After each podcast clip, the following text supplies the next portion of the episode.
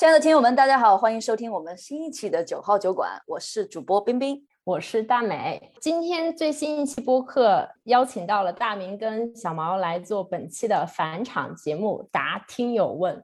我们其实整个四十八期的节目是意想不到的爆火，完全没有任何的预料。整个一个月吧，从上线之后一直都有声音，所以我们其实本来是想说年底邀请他们俩过来做一个返场，给大家过个年。后来就觉得，因为有一千多条评论，还是说摘摘选选把大家最关心的问题出来做一下回答吧。主要是我们听友群都炸掉了，等不及了，来返场了。哎，大美女小毛来跟大家再打个招呼吧。大家好，我是小毛。大家好，我是大明。这次我下决心在小毛把话说完之后再说话。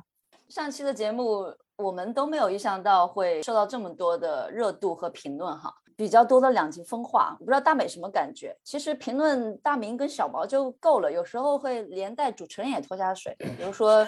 主持人对嘉宾不太尊重的，还有主持人，还有自己跟自己没有交流太久了，就没有办法听到内心的声音，嗯，对了。然后我还看到有听友在下面回复。哎呀，他们九号酒馆主播其实很可爱的，他们几个都非常的能够接受不同的价值观。然后我看到这个，我心情又好一点了。我不知道大美你什么感受？评论真的很多条。然后我一开始看到的时候呢，觉得就是哦，原来出圈就是这个感觉，对吗？就是有人骂你，有人夸你。然后骂我的时候，我看到的第一瞬间的感觉就是，我觉得有个人在指着我的鼻子骂我。然后呢，我关掉 APP 的时候，可能后几秒钟还是有点不爽。放下了手机就好了。那天还在群里面跟那个大明讨论过这个问题，因为他也发了一条微博说做这个播客有一点点不开心。然后还有一个听友来问我说：“大明为什么不开心？”我说：“可能也是评论扰心烦吧。”但是怎么说呢？就还是因为那天就是我们四个人完全没有任何准备，没有提纲聊了那期节目，突然就。就火起来了，就觉得其实说实话还是蛮意外的啊。今天就希望跟大家一起答疑解惑吧，看看真正大家关心的这些关于生老病死的问题，大明跟小毛是怎么想的？你们俩什么感受呀？我可以跟大家分享的一个点，小毛就长在小宇宙上那几天，每天都在刷，从评论数啊到播放量，还有每一条评论他都有非常认真的看。我一开始有个阶段，其实我不想看评论，我觉得就是。嗯，怎么说呢？其实我的我我有部分情绪可能不是在评论本身，就更多是在对做这件事情的初心有动摇。我觉得可能是会就是更能关联到现实生活里很多别的事儿，就感觉好像你做了一件事情，对吧？你有一个很原始的发心，就我们很原始的一个发心，就是我们四个人想聊个天儿嘛，对吧？就其实没有太。超乎想象的东西，就你也没有想过这会要聊什么，要聊到什么方向。然后我们，因为我们四个也是现实里认识的朋友，就很简单。然后后面你看到他有这么多的反馈啊，或者各种各样的东西，然后我就会有一个被这个声音干扰的过程，我就会觉得，哦，那这是说明我这个选择对了吗？这是说明我这个选择错了吗？这是说明我就是应该这样做吗？不应该这样做吗？就是我其实是这个东西会让我有一些情绪，并不是说那个评论这里说了什么内容。后面我就跟小毛沟通过一次，小毛就问我，这个时候你就回到你一开始初心，就说你回你不要想结果，他说你想你一开始想做这个，你的目的实现了吗？然后我就想，我说我一开始为什么想做呢？我说因为因为之前我我上过这个九号酒馆这个博客，然后小毛没有上过，他想体验，然后我想陪他体验，然后又想和你们聊天，都实现了呀，实现了不就行了？那之后我那个东西好像就一下放掉了，就好像没有太在乎。说，哎，这个结果到底是什么？这是我的一个心情的起伏过程。嗯，不过你说到初心，我也觉得做当时这期节目的初心，虽然我把它命名为“躺平”了，但实际上所有人都证明它跟躺平也没什么关系。那我其实最早的初心，也就是想跟大家分享一下我生活里认识这么一个可以不上班，一直过自己生活的人。那我觉得我的目的也达到了，真的。正是因为你们是我们的朋友，我们觉得他挺正常的。这虽然跟我不一样，但是我觉得他挺正常的。我没有想到，就说突然间会有这么多声音和这么多关注进来，这点其实是我蛮意外的。但是我的初心，如果这样讲，也是达成了的。对，你们两个的烦恼经过高手一点拨就通了，化掉。对的，来高手小毛，你呢？我就觉得我那两天长在评论里，就觉得特别有意思。因为能从评论里面看到很多很多的人，然后还是各式各样不一样的人，什么样的都有，就觉得很有意思。你会有心情起伏吗？就是你看到这些，我不太有哎，我就觉得挺有意思的。除了有意思，就没有什么啊，很高兴或者很不高兴，就这种没有，基本上还是比较平静吧。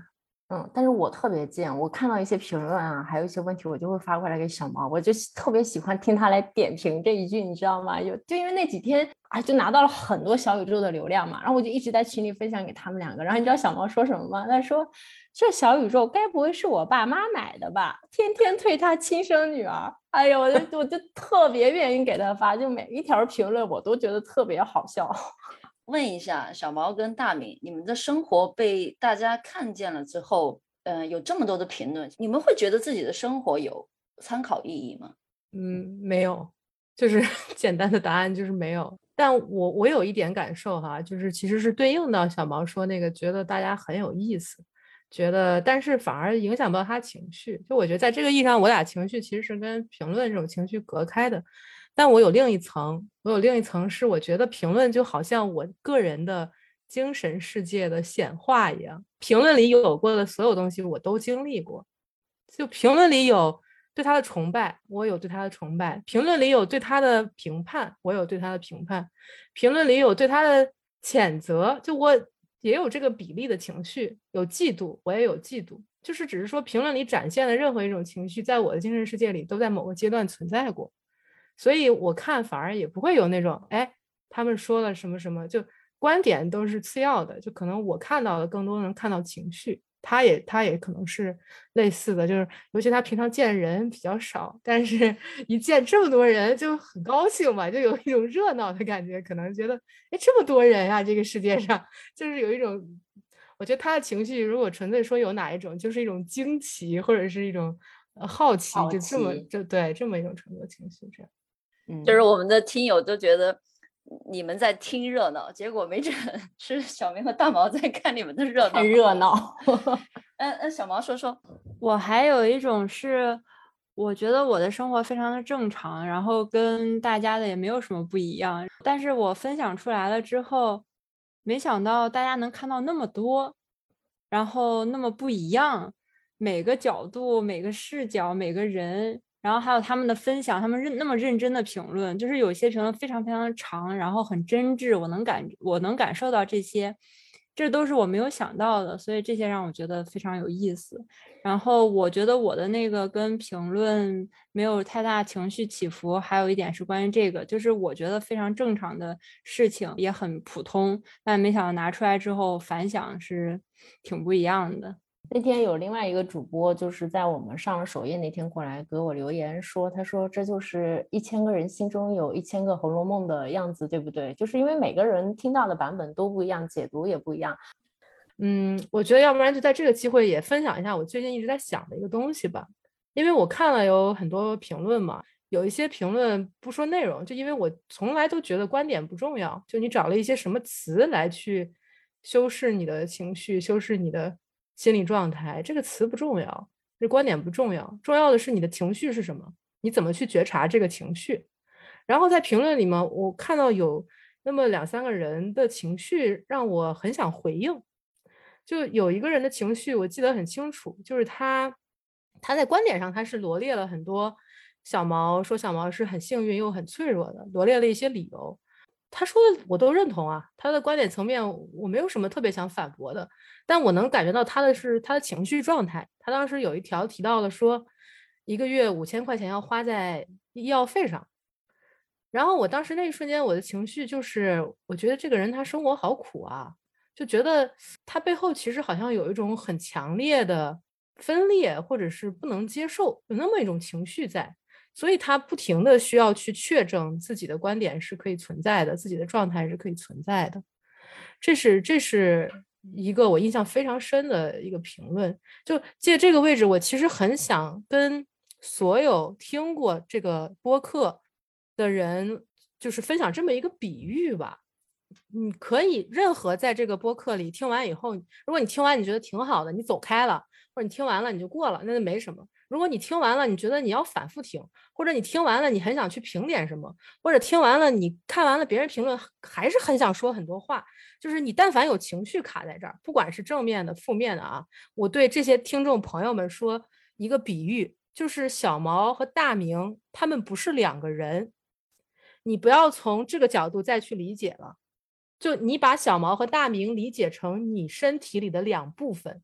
小毛和大明的爱情故事可以发生在每一个人身上。小毛代表着你体内灵性的解脱的部分，大明代表着你体内沉重的俗世的责任的部分。小毛和大明以前不认识他们彼此，后面有了一个契机，他们相遇了，他们展开了一段关系。现在他们的关系十分的融合，这可以是你的故事，这不必要是这世界上活着的两个人的故事。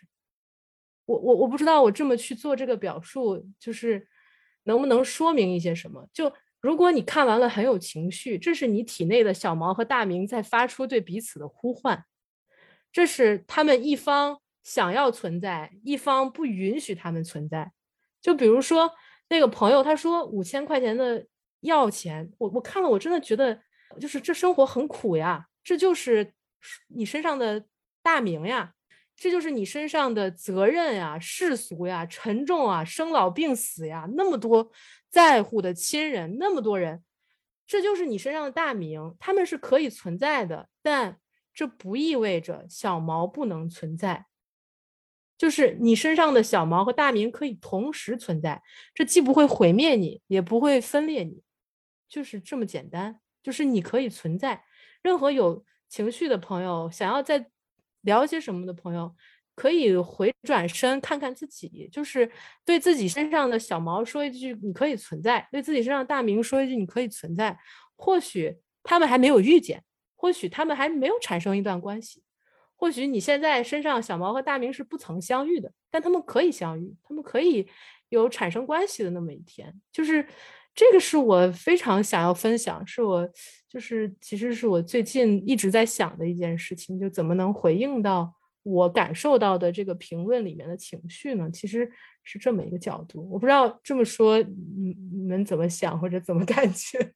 刚刚大明讲的非常贴切，我能够去理解你要表达的这个意思，而且我觉得非常生动的描绘了那种内心的冲突，想说点什么，但是又感觉有时候可能又说不出来。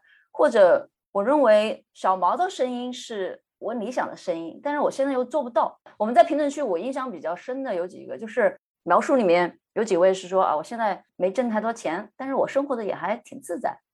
然后听到这里就流眼泪了。我当时看了，我就我就很感动。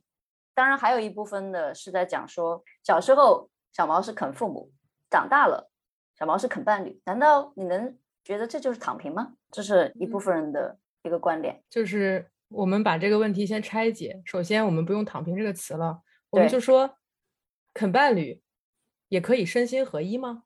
嗯，我们这个问题换成这样，就感觉这问题不成问题了。就是 我我我现在还是啊，我现在准备用这个小毛和大明不是两个人这个模型来回答这些问题。小毛和大明就是很紧密的关系啊。那肯伴侣换成小毛和大明是人的两个组分，这个概念上不就变成了？本来就是应该密不可分的呀，你的身体、你的心灵、你的灵魂，本来就该是密不可分的呀。就我就简单的只能这么去用这个角度回答。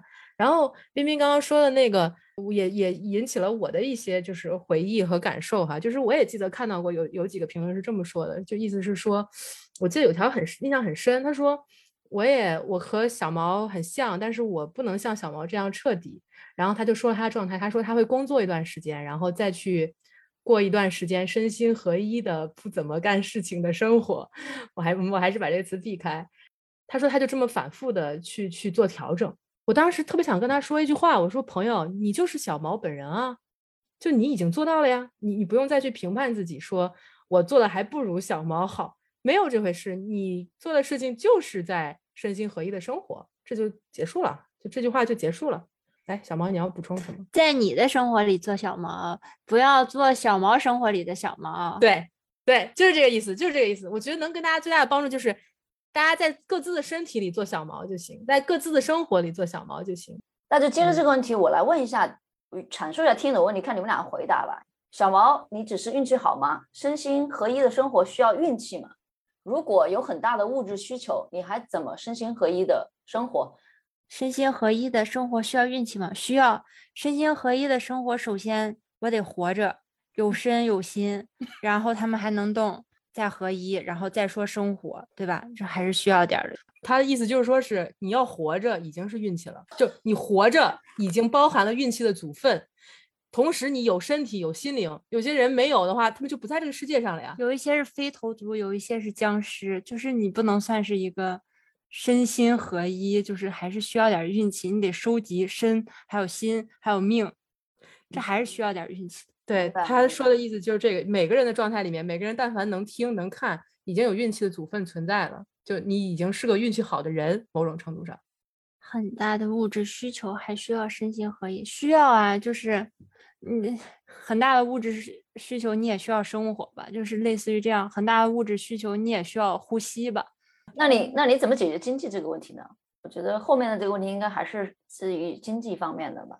类似于嗯的，接下来还有一个就是小毛你，你的父母如果到了他们生老病死的时候怎么办？需要照顾的怎么时嗯候怎么办？先回应经济嗯这个问题，身心合一跟经济也不冲突，跟经济的经济程度的高与低也不冲突，它是在你不管什么状态下都可以发生的一个事情，都可以进行的一种生活状态。我觉得冰冰想问的问题其实是，啊，也不是冰冰吧，其实很多听友想问的问题就是，我们首先小毛的这种情况是比较特殊的嘛，因为你目前的经济来源是来源于大名嘛，但是就像你刚刚说的，其实每个人每一个小毛都有自己不同的方式，有的人可能是比如说一天打两个小时的工，剩下的时间去做很快乐自己喜欢的事情，有的人是可能靠父母，有的人是可能靠伴侣，有的人可能是靠自己，就是不同的模式有一个经济来源。就是我觉得小毛只是我们向往的一种状态，它其实每个人都可以成为一种小毛的状态吧。对，我觉得大美刚刚说的那个意思，就是我也是我理解到的小毛的意思，就意思是说，我们不去在小毛的境遇里讨论小毛，我们在每个人的身上讨论小毛的话，嗯，你说我有物质需求，或者我现在经济条件不好，我可以过身心合一的生活吗？我体内的小毛和大明可以共存吗？答案就是可以。但是说到刚刚明明提到的听友两个问题，其实关于第二个也是我个人特别想听到小毛回答的一个问题，就是关于父母的这一个。因为我自己听完那期节目之后，我也在问我自己，如果我的父母生病了，我会怎么办？然后我我目前的答案就是，我作为一个在我的家庭里传统文化或者是这种很很东亚、很很孝、很要背负养养育之恩的这种观念下长大的，我觉得如果我的爸妈啊讲未来生病了，需要我从新西兰回去，可能要放弃工作或者怎么着，我觉得我还是会的。我觉得我没有办法，就是跨过，我觉得我要在这边做我自己，然后去让他们在国内怎样怎样的这个。但是我不知道小毛是怎么想的这个问题啊。我看到这个问题的时候，我也觉得非常的新，因为在我的生活中还没有出现过这样的问题。可能因为我我我家里的原因吧，我们家的养育方式或者是什么，还有我自己的个人的生活理念吧。但是我也不想替我妈妈做决定，所以我还打电话问了我妈妈关于她生老病死这个问题。我觉得总得听听她本人怎么想吧。然后我就说：“你的生老病死怎么办呢？你想过这个问题吗？”我妈说：“我没想过，非常真实，她没有想过。”然后我说：“那那我帮你想想，你需要吗？”我妈说：“我不需要你帮我想，我其实已经想好了，但是我现在还年轻，我不需要这个东西。”我说：“那你是怎么想？需要我帮助你什么吗？就里面有我能，你的生老病死里面有我能做的部分吗？”我妈只告诉我说：“没有，跟你没有关系。”对，她的意思就是我的生老病死当然是由我个人来负责。那我跟你爸爸，我们俩的生老病死，那肯定是我们俩来负担，跟你没有关系。我为什么说这个问题很新？因为我也我我年纪其实也不是很小年轻，十来岁那种的。那我上面我妈妈是家里最小的女儿，我上面有二姨啊、大姨，这些其实他们的年纪还有我哥哥姐姐要比我早面对这个问题，但在我们家这个问题是第一次被提出来。这个我太相信了，就是就因为上次我大概听大明提了一下你们家庭的相处环境嘛，整个大家庭的相处模式，还有特别是你们每个家庭之间互相扶持的那种感觉，就是我觉得这这个答案从你们家里出来不奇怪，没有想过这个问题。而且我的生老病死我来负责。对，嗯我的妈妈也挺不耐烦的，关于我问这个问题，反正就是回答完就给我挂了。然后我还想说的一点就是说，像大美说的那样，要放弃这边的工作也好，生活也好，然后回家可能照顾父母这一点。那如果我有孩子呢？我们家我们家的理念就是过下不过上的，就如果你有孩子的话，你要照顾的是你的下一代，我们是要往下发展的，往下抚育的。那父母其实他们是在我们之上的，那他们就有点那个什么吧，就但是是这样子嗯的，孩子嗯是最重要的。我想稍微具体再说一下，我觉得他们家的这个家庭本身比较是有点类似于一个母系，一个小微缩的一个母系家庭的一个结构，就是他们那个姐妹之间的情谊是很强大的。就比如说有有有这姐妹三个吧，有一个人她离婚了。或者是她自己的孩子带孩子带不过来，需要帮助，就姐妹之间能给予的那个感情是很无私的，是非常强大的一种联系。那姐妹间的情感支撑做到位的时候，其实不需要孩子分担那么多，就是整个家庭系统里面，这个死亡焦虑不是很重。就死亡焦虑，其实我觉得是恐惧的非常强的一个来源之一，就是你觉得不做什么事儿就活不下去，就那么感觉。他们家庭系统里面这东西就很少，大家就是很正常的，就比如说那姐妹之间的事情，姐妹之间互相呃体谅呀、考察呀，那孩子所有人都是冲着孩子好、为孩子好这个角度出发去做的。那我们这能解决事情，我们干嘛要麻烦孩子呢？就他们家其实这个思路比较比较常见，所以就是也是给上一集说的他家庭环境很特别做一个补充说明，就是也不是说物质条件上的，而是这种这种氛围，这种母母缘，包括这个呃女性之间这个连接很强，这个其实是一个很重要的因素。嗯，刚刚小毛在回答的时候，其实我又感受到，其实我们在讲父母的生老病死怎么办，是我们好像是自己给自己，是我们作为下一代子女自己给自己一个责任。那很少有像小毛这样直接就问父母说：“你的生老病死你想过没有？”哈哈。但我觉得这样的对话是需要有的。我昨天同样的对话也发生在我 partner 身上，我问他父母养老怎么办？如果有一部分是他们父母自己负责，有一部分是是子女负责，你觉得你应该付出的多少？他的回答是百分之八十。那我同样又问到第二个问题，那如果我们有孩子，你以后你作为父母，你的养老是希望孩子能负担多少？他说我希我希望这个事儿不关他的事儿。很有意思。嗯，这样的话，你的角色变化的时候，你的回答是不一样。所以有时候我们自己给自己的这种压力啊、焦虑啊，很多时候是是臆想的。我我跟冰冰刚刚说的话里面有一些地方我蛮有共鸣，但有些地方完全不认同。就嗯我不认为这东西是臆想出来的，它一定是从关系里传递给你。但你刚刚说的你 partner 的那个情况，说哦，我对我自己的父母，我希望能负担百分之八十，但我对我下一代，我希望他们能不关他的事儿。我觉得这个答案特别有意思，这个答案体现了我们这一代人的焦虑和撕裂，就是我们一方面啊受那个传统的东西的影响，但另一方面我们知道这个是不对的，我们想改变，我们想在下一代改变，却做不到在我们这代改变，却做不到说我就要做那个我不负担父母的那一代，但你却满心想着我要不让孩子负担我，这其实反而是传递给孩子的焦虑呀，就是这个落差谁承受了呢？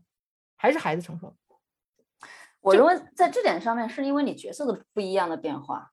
那嗯虽然很可能我的 partner 他的父母也对他表达过，我不需我的养老不不需要你管，我可以去养老院。但是作为他一个子女的心情而言，他需要去奉献，他需要去承担，这是他的子女。嗯，我因为我刚刚有回答我的想法嘛，我觉得我的想法应该是跟冰冰 partner 比较接近的，但是我觉得我有这样的想法，我觉得有一部分是原因，我觉得我的父母是希望我可以在一定程度上去赡养他们的，这个赡养可能不是金钱上，因为他们其实收入或者是。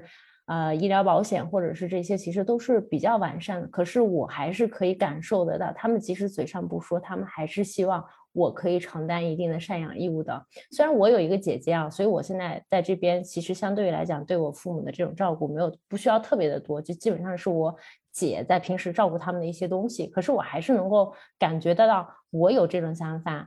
也不仅仅是因为我，我给我自己的压力和责任和愧疚感，我能够感觉到他们对我从小的教育和对我的期待当中，即使不说，他根本上还是想要有我这种回馈给他们的这个心思在的。嗯，在我的家里，我爸爸虽然他是看到了我在做自己的同时，然后他发潜移默化发生了一些改变，他现在开始拒绝我奶奶，但是在我还没有就是出柜啊、出国这一系列很大的举动惊动到他们的时候。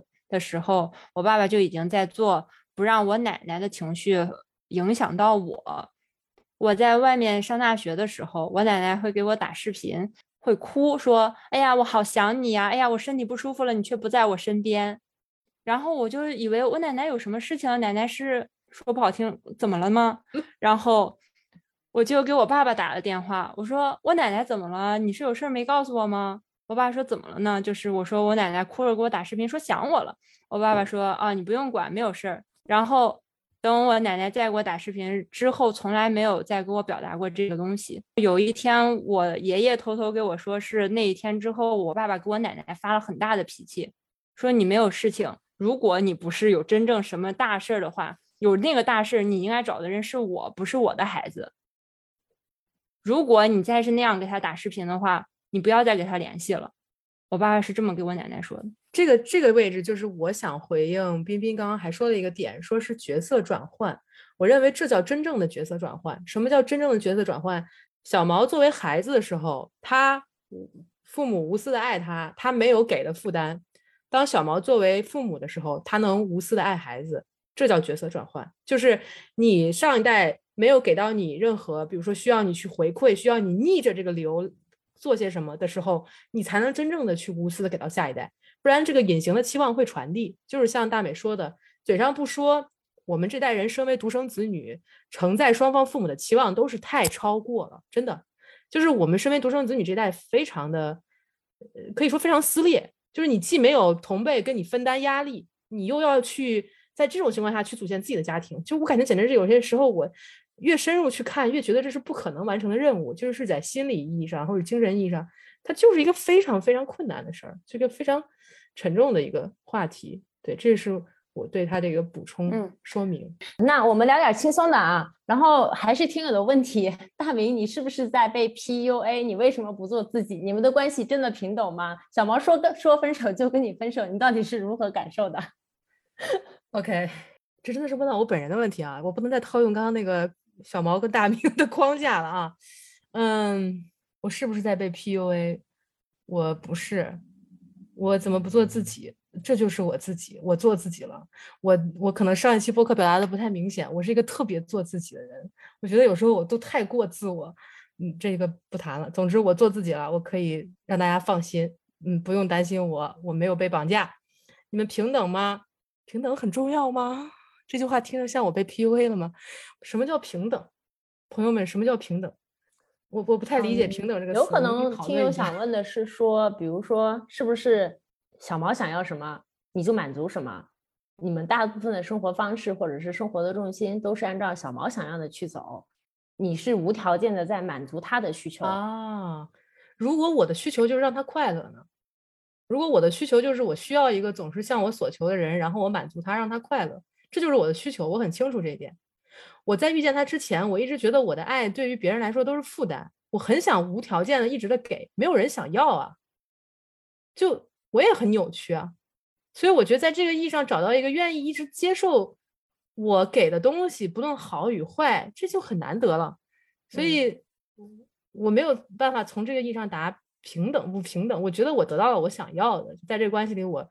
百分之百确定，从从始至终我都在得到我想要的，对。然后后面还有一个叫说分手就分手，我感觉如何？嗯，他说分手的时候是认真的，他从来不是威胁，所以我反而觉得，那你说了，我们就来解决问题呗。分手不就是说这个问题，这个关系失衡到一定程度，或者是错误到一定程度，我们就解决呗，就有点类似于你说，呃，去。谈判吧，两方甲方乙方各提各的条件呗。我觉得这个位置只是纯粹的一个协商。就是因为它不是威胁。我知道很多时候有些人表达分手可能是说威胁，我要切断关系。我我很多时候感觉到他并不是威胁，他就是就是就是情绪到了，就是或者状态到了。嗯嗯，你说到刚刚你的爱比较沉重，如果有一个人可以无条件。去接受你所有的好与坏，这点今天因为我白天见到了 Joyce 嘛，他还跟我提到过，说不是大家都去吸你们的微博了嘛？他说翻你的微博的时候翻翻翻就觉得啊，好沉重啊，真的就像他说的，真的好沉重啊，像一潭黑水，吸一吸就没有，就很就感觉很丧，然后再跳过去再去吸小毛的微博，就觉得啊，我终于明白了大明说的轻盈是一件什么样的感觉。对，就是这样，就是这样。那下面还有几个问题是问小毛的啊。第一个就是啊，就是因为我们上一集有传达出一种我们想要去身心合一，你要你能够倾听到自己内心的声音，知道自己想要什么嘛。然后你去按照你想要的东西去生活，但是你怎么去倾听，就是你想要的和我其实只是很懒惰，我不想去做这件事情。还有你在自己倾听自己和做想法的时候，是否需要去对抗一些啊懒惰性？我觉得这个就是呃。会有的，但当这个练习对抗这个练习，还有区分这个练习多到一定程度的时候，你就不需要了，你就能分清了。你分不清的时候，是你这个不够多，你跟沟通的不够多。所以一开始的时候也不是完全自然的，我就是天生是王者段位，我想要什么我就能干什么，完全能够区分惰惰性跟内心真实的需求的，也是有一个锻炼的过程的，对吗？嗯，不光是锻炼的过程，而且它也不是说你到一定阶段之后，它不会往后退的，它时时都在变化的，没有一个说是稳定的位置的。只有你跟自己沟通足够多的时候，你会很敏锐的发现，可能以前你需要十分钟、半个小时去思考，我下一个决定到底是，比如说我想健身，我今天不想健身。这个决定是出于我懒惰，还是我真的身体累了不行了，已经超负荷了？我可能需要半个小时，但可能我经常做这个，比如我今天我就是没去，没去之后，我开始发现。我之后的半天都在问自己：哎呀，我是不是真的不想去呀？哎呀，我我是不是真的可以？我一直在感受我的身体，然后又感觉这儿不对，那儿不对，这儿不舒服，那儿不舒服。然后你在家玩好了吗？也没有玩好。你歇好了吗？也没有歇好，因为你大脑一直在想：我到底想不想去？我是不是真的不想去？这一天过了，那你第二天再遇到这个问题的时候，你怎么办？你肯定会往那我还是去吧，我应该是想去的，不然我又像昨天一样。那我今天就去吧。我可能用了半个小时跟自己沟通，说服自己去了。然后感觉哎畅快淋漓非常好，感觉精神头也很足，特别舒服。那你第三天的时候又出现了这个念头，我到底是去还是不去？我是不是有点不想去？这是懒惰还是我自己？那你就知道这是懒惰。那比如说啊，因为这个问题，下面一个问题是随着这个问题一起的。比因为我们之前又讲，我想打游戏打游戏，想读书想读书，想看电视看电视，想刷微博想刷微博，就是这种状态会不会？就是像一种自我放放纵的方向去偏移，因为如果如果你没有这样的训练或者是一定的自我的这种思想的管理的话，我觉得这个类似于刚才的懒惰吧，只不过它是在天平中的两个极端。那你也还是这样子的练习，你今天放纵了，你你晚上眼睛疼了，头疼了，你就一直在玩，一直在看电子屏幕这些的，你也不舒服了。第二天你没有办法承受了，因为早上你起来的时候眼睛就胀胀的，头就懵懵的。你今天没有办法承受，你就只能休息了。就身体他会告诉你的，你只要足够关心你自己，而且不要逼迫你自己的身体。就那我就是要无限度的放纵，你眼睛胀着酸着，我撑着我也要玩，但是也是没有必要。他我觉得他刚刚说的里面有几个比较关键的信息，我提取一下。一个就是说这个事儿并不是说。你跟打游戏一样，你到顶了就不需要努力了。他是时时刻刻都在做的事儿，只是他每一刻做这个事儿比别人可能快一些，有些经验，这是一点。还有一点就是，这个天平的两端他都去过。我觉得两端是，就拿健身那事儿举例子吧，他真正就有懒不去，哎，去完了发现，哎呀，那真的是懒，我其实很想去。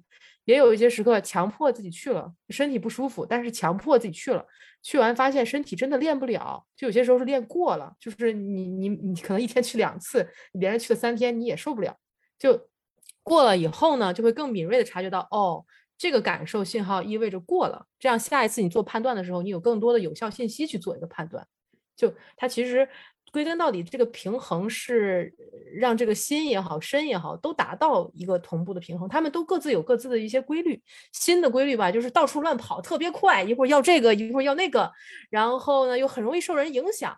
身体是很缓慢的呀，身体它身体有自己的规律，身体它很坚定，但是它身体呢说话又很慢。就比如他跟你传递一个有点累了，不想玩了这个信号，可能跟你说了半个小时，你才感觉到，哎，我真的得睡觉了。就现在很多人，比如说熬夜刷手机都很痛苦了，还在刷，就这身体的讯号已经很慢很慢，就是感觉心都听不见了，是这种感觉。或者心就是跟怎么说，就跟一个很严酷的一个监工一样，就在很严酷的对待的这个身体，就是都是已经是沟通很失衡的一些例子。前面你们聊到了孩子嘛，然后我们也有个听友留言说，呃，关于孩子的问题啊，提问说听播客的时候。记得大明不太喜欢孩子，但是如果小毛想生的话呢，大明会负责养育。所以有一个疑问：大明是基于对小毛的爱，所以承诺养育小孩吗？还是，呃，算不算是一种为了爱的一种妥协？如果感觉这个妥协的结果有点重大，毕竟是造人，嗯，而我印象中小毛好像只是想体验生孩子，而不想养孩子。就是我没有不喜欢孩子啊，就是这个决定是一个类似于共同决定，有分工而已。嗯，没有他这个描述里这么多情绪，就是我没有妥协，也没有因为爱所以承诺，没有。我也是在反复的确认自己身体感受的，就是我对要孩子这事儿，身体感受上经历了蛮大变化的，就在过去几年，这个过程我也有 在微博里记录。但就是意思是说我也是遵循身体感受的，我目前。我的身体感受能告诉我的信息就是我不想生，我不想要有血缘联系，但我不是讨厌孩子，我也不是不喜欢孩子，我对孩子是蛮亲近的，就是我我喜欢孩子，也愿意跟他们相处，然后他生了也愿意养，这都是身体许可过的内容，就是套用我们这个身心合一的框架来理解。嗯，其实这个问题之前那天在啊群里面是我们一个听友的问题嘛，当时我印象很深。他其实深一层还有一个意思就是说，因为小毛生的是不具备你血缘关系的孩子，如果你们将来分手了，那这三个孩子小毛又不想养，然后那会在你这儿就是类似于托管一辈子吗？你是 OK 去抚养一个跟你没有任何血缘关系的人？嗯，是对，我是这么打算的。我们聊过这个，他说如果我到时候不喜欢你了，我要跟你分手，孩子怎么办？我说我养，你走吧。我给你打钱每个月，我就这么说的。所以，所以小毛是要把孩子带走了，只是说大明作为家长是具具具备这个抚养义务的，对吧？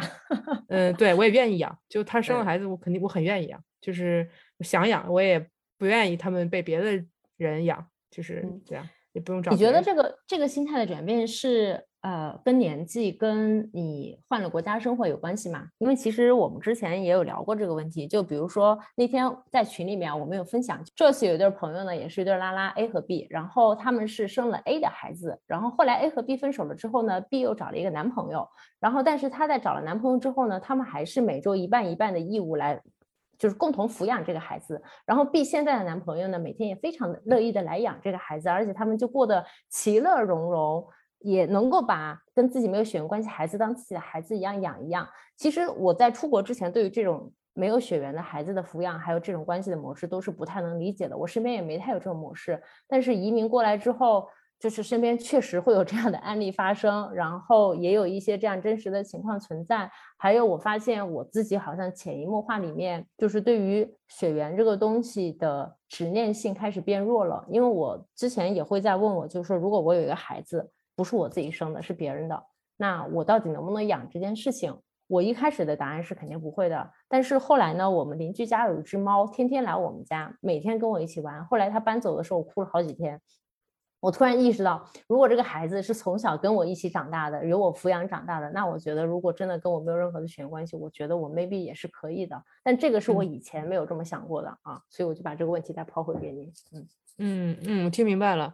我觉得两部分，一个是说，呃，确实，这这是我是可以接受的。就像大美举的那个猫的例子，我觉得关系是靠时间跟投入精力培养的，这跟血缘不血缘没有关系。然后另一个点呢，是我确实也不是因为说移民了才这么变的，或感受才转变的。我感受的转变有一些不方便分享的原因，但是就是基本是都是和关系有关的，都是跟亲密关系有关的，都是一些在亲密关系内的体验感受，然后。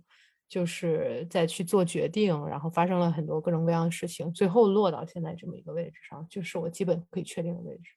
然后还有一个听友的问题是，嗯，她的情况我多少了解一点，就是她跟她老公在一起蛮久了，可能结婚也很多年，然后后来可能有点觉得，嗯，两个人的成长的进度不是特别的一样吧，后来就离婚了。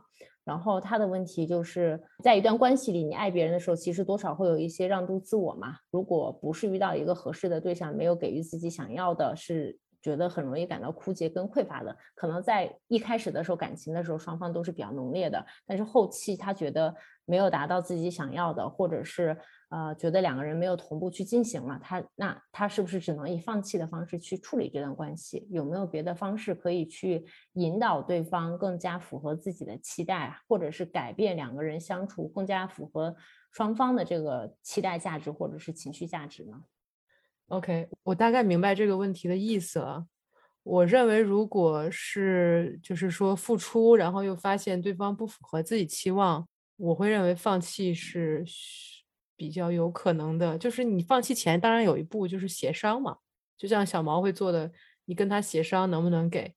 但我觉得，如果在对方没有意愿，或者对方根本就理解不了你要的是什么的时候，当然就只能放弃了。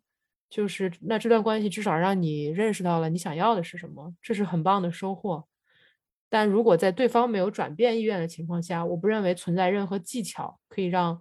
某一个人为你转变，或者是那是不可能的，就是这个转变变化永远只能发自每一个人的内心，就必须是说我我想要改变，因为我们俩例子里面是我想要改变呀，我要跟他在一起，这个愿望就是特别强烈，就是压过别的东西，那我就会选择改变呀，就我中间是有选择的，不是说小猫提分手要挟我，我哎呀跟个木偶一样变了，没有这回事，是小毛说。大明，我的感受是这段关系里没有我想要的，我打算分手。你怎么想呢？大明说：“哇，我不想要分手。那我做些什么能让这个关系变好呢？”小毛说：“一二三四五。”大明说：“好的，就是有这么一个协商的过程，但这是很关键的，这是质的差别呀，这就是最关键的质的差别。就所以不是说他要挟我，没有一个人能真的要挟另一个人，没有一个人能真的就除非拿把刀这种哈，就没有一个人能真的就是说。”控制你就或怎么样，就还是说你你你内心有一些部分，他其实是对方吻合了你内心对关系的期待吧？我只能这么说。具体到大美提的这个例子，那如果对方没有意愿的情况下放弃，带着这个课程重新上路，然后勇敢的投身新的关系，这就好了，就足够了。来问到这里八卦一下啊，听友想八卦一下你们俩怎么认识的？是怎么这么巧能遇到自己灵魂伴侣的？这。软件上认识的，对，同性交友软件，对对，这个听友也有问过，就是评论里，就是小毛是如何可以在男的不行了就过来找女的？你本身就是双性恋吗？这种性别的有目的性的切换是真的可以达成的吗？因为我就是在找自己要什么，跟性别没有关系。我觉得爱是爱这个人，找是找这个人，那这个人是男是女，你只有找到了才知道。不好意思，我回到跳回刚刚那个问题啊，就是关于就想分手就想分手，然后大明去做改变的这个，因为很多评论里面就在说，这不就叫自私吗？那你们怎么看待这个问题？这个就是我个人的生活理念。然后我这个人就是，我不勉强我自己，我不做勉强我自己的事情，也不做勉强我自己的决定，我也不勉强任何人，就真的只是询问，没有威胁，就是。你如果不做，我我可就跟你分手了，或者我知道你不想要跟我分手，所以我跟你提分手来达到我的目的，让你为我做这些就没有。我我觉得一段关系能不能长久，不管是跟父母，还是跟爱人，还是跟朋友，全部都是一个原则：不勉强自己，不勉强别人。如果有一天，当大明他说他不太想工作了，想要休息一段时间，那小毛你会？对他的这个要求做什么样的回应呢？我觉得还要看他自己的感受吧。就是他不愿意干的时候，你强迫他也没有用。那要是他不愿意，你也不愿意，你们俩怎么办？他不愿意的话，就是我觉得还是要看解决这个他为什么不愿意吧。我觉得会有一个协商的过程吧。其实这个关系是处在不动的、不断的协商中的。我觉得很多时候我们说。你这样做是不是在威胁对方分手？隐含了一个前提，好像就是说两个人必须要在一起，没有这回事啊！关系从来都是两个人的意愿决定的。如果在那一刻小毛真的觉得必须我工作养他才是这个关系的重中之重，他可以做分手的决定，我可以再重新衡量。那如果在那个时刻，我凭我的感受去做决定，我会说我不想要工作，这对我来说是最重要的，跟小毛在一起没那么重要。那我也可以选择分手，就是关系从来都是由两个人的意愿共同决定的，一方撤出或者想要撤出，重新再做协商就好。我觉得这是关系最核心的一个理念，并不是说两个人一定就要在一起。嗯，不要勉嗯强自己，也不要勉强别人。OK，然后我刚刚又翻到一个问题啊，就是有一个已经做了啊、孩子父母的家长有问，他说就小毛这种性格是天生的还是家庭教育影响的？啊、如果是跟原生家庭有关，虽然你们还没有做父母，有没有能给做父母的一点建议？他们可能会比较 羡慕这种这种性格吧，就是就觉得可能在他们的这种这种家庭里面有没有什么可以参考的？嗯嗯，我觉得也是是个很好问题。我觉得这个问题小毛已经答过了，就是不勉强自己，不勉强别人。做父母最难做到的是不勉强自己，只要能做到了不勉强自己，不勉强别人就很容易做到了。不勉强自己就是不付出自己边界范围外的爱。就比如有些父母会有一种压力，说我要给你超乎我极限的物质也好、爱也好、精神的一些支持，这个东西孩子会感受到的，会给孩子很大的压力，在情绪上。所以做父母如果能做到不勉强自己，在有界限的时候就告诉孩子我不行，我做不到，就承认这个界限，那孩子其实是很容易会体谅父母的。然后在做到这个基础之上，你也不会用这个规则去 push 孩子做他不想做的事情。其实就这么两条。其实我听完这两期，我的感受实际上还是围绕在我们对自己的了解程度有多深，我们对自己的喜爱程度有多深。嗯，那如果可以的话呢，我我蛮想问一问，如果一到十分打分的话，那你们自己对自己的了解程度会打几分？然后你们对自己的喜爱程度会打几分？我先做一个猜测，我觉得小王可能会给自己评十分。我的话，我觉得我给自己评八点五分吧，因为你了解还是喜欢？我对自己的了解跟喜欢程度都是八点五分吧。我觉嗯得另外一点五分就是我还是有一些欲望想要实现的，但是实现不了。大美，你猜错了，我对自己的 打分是一百分，无障碍自恋型人格，啊，对，是一百分。我觉得我对自己的接接纳程度也是一，就是喜我觉得不算喜欢或者是了解，我觉得就是接受程度一百分吧。好的坏的，就是反正都是我了，那能怎样？哎，这是完美啊！对，我给自己找补一句啊，我觉得我只能给自己八点五，是因为我说我觉得自己还挺拧巴的，就是我有一部分特别理想主义的部分和我特别现实主义的部分会掺合在一起，这两部分会让我有时候觉得自己挺拧巴的。嗯，嗯，我不管什么时候都是最好的我自己，所以我什么时候都是一百分，哪怕我再进步了，那是那个时候我进步了之后的一百分。永远一百分，知道了。我的话，零到十分，对自己有一百分了解吧。人家一到十分，我有一百，你都有一百分喜欢，为什么我不能有一百分了解我自己？我觉得我特别了解我自己。接纳程度零到十分，应该是有五分接纳吧，可能零到十分打一个喜欢程度，我有零分喜欢，我很确定，就是我我对自己没有喜欢的情绪，就是一点点喜欢都没有，说不上讨厌，但是就是是绝对没有喜欢的。另外一半这么爱你，另外一半这么喜欢你，有句话叫做“你自己都不爱自己，不喜欢自己，那你怎么吸引别人呢？”你对这个怎么看？别人喜欢我什么，真是个好问题。就别人喜欢我，我也觉得只是喜欢我会的东西，我都没有办法觉得是喜欢我这个人。我也不觉得真的有人喜欢我这个人啊。就我觉得像小毛这样的，觉得我对他有用，我就已经很高兴了。某种程度上可以这么说。就对我对自己是没什么喜欢的，但是是接纳的。我觉得可能也没有五分那么少，八分现在可能有八分九分的接纳。就五分可能更像以前的一个状态，还有五分的是就是那种黑洞洞的想死，就不知道该怎么形容的情绪。现在有八九分的接纳，嗯，但好了，你这坛你这坛黑水收一下，真的是 收听着就很压抑，对吗？又有沉了。稀释一下吧，稀释一下。对对对我们其实刚刚刚就就我们四个人就闭了一小会儿麦聊了一下，就感觉上期节目好像因为以小毛的故事为主线，真的整个故事都是活泼、轻盈、开心往那个方向去的。因为今天很多问题是大明在回答的，我真的有感觉到他的那个黑洞黑对洞气质会把你吸进去的那种感觉，很嗯沉重。我的话呢，如果给了解，我觉得我给自己打六分吧。但是在喜欢上莫名其妙的，我就很喜欢我自己。这是100好事儿。最后还是跟我们分享一下你们自己的生活吧。最近小毛，你除了玩消消乐，还在玩什么游戏啊？啊，我之前有玩过一个农场游戏叫《黑 day》，然后呃，Overcooked，大美知道的，然嗯后那个塞尔达、动森、双点医院、星露谷，太多了吧，跟个死宅一样。还有空当接龙，空档接龙，空档接龙我可以四十三秒还是四十二秒就完成。好厉害，四十三秒是我听过最快的速度。咱也没听过别的速度。那大明，你除了工作之外的休闲活动都有哪些啊？哎呀，我一样不知道，这这个并不是人的问题。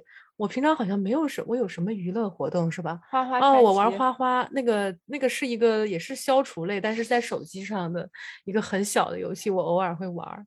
主要我要工作，然后也要运动，也要做很多事儿，就没有太多时间休闲。哦，我看漫画，对，我看很多很多漫画，我特别喜欢看漫画。嗯，那如果有机会的话，你愿意进群跟大家一起聊聊天吗？我觉得这个听友讲的群应该是我们的微信群吧。这个我来回答吧，进不来了，听友群已经满了，因为我们其实之前是有多过一个群的群，结果有一个群就就没了嘛，没了之后，我们就决定目前不再建新的听友群了。所以大家如果有想跟我们联系的，还是可以加小助手的微信，但是可能听友群暂时没有办法了。如果有人退群的话，我们会再把大家给拉进去。嗯、暂时你们也没有办法进来玩了，也就这样了，除非我退了，然后你们俩再进来。那大家想要跟大毛和小明来进行互动的话，还是去小宇宙上面留言，相信他们都会看的哈。呃，也可以去他们的微博关注他们俩的微博。好的，那我们这期节目就先到这里吧。啊，谢谢大家的收听，也谢谢大明和小毛。谢谢大家，拜拜。拜拜。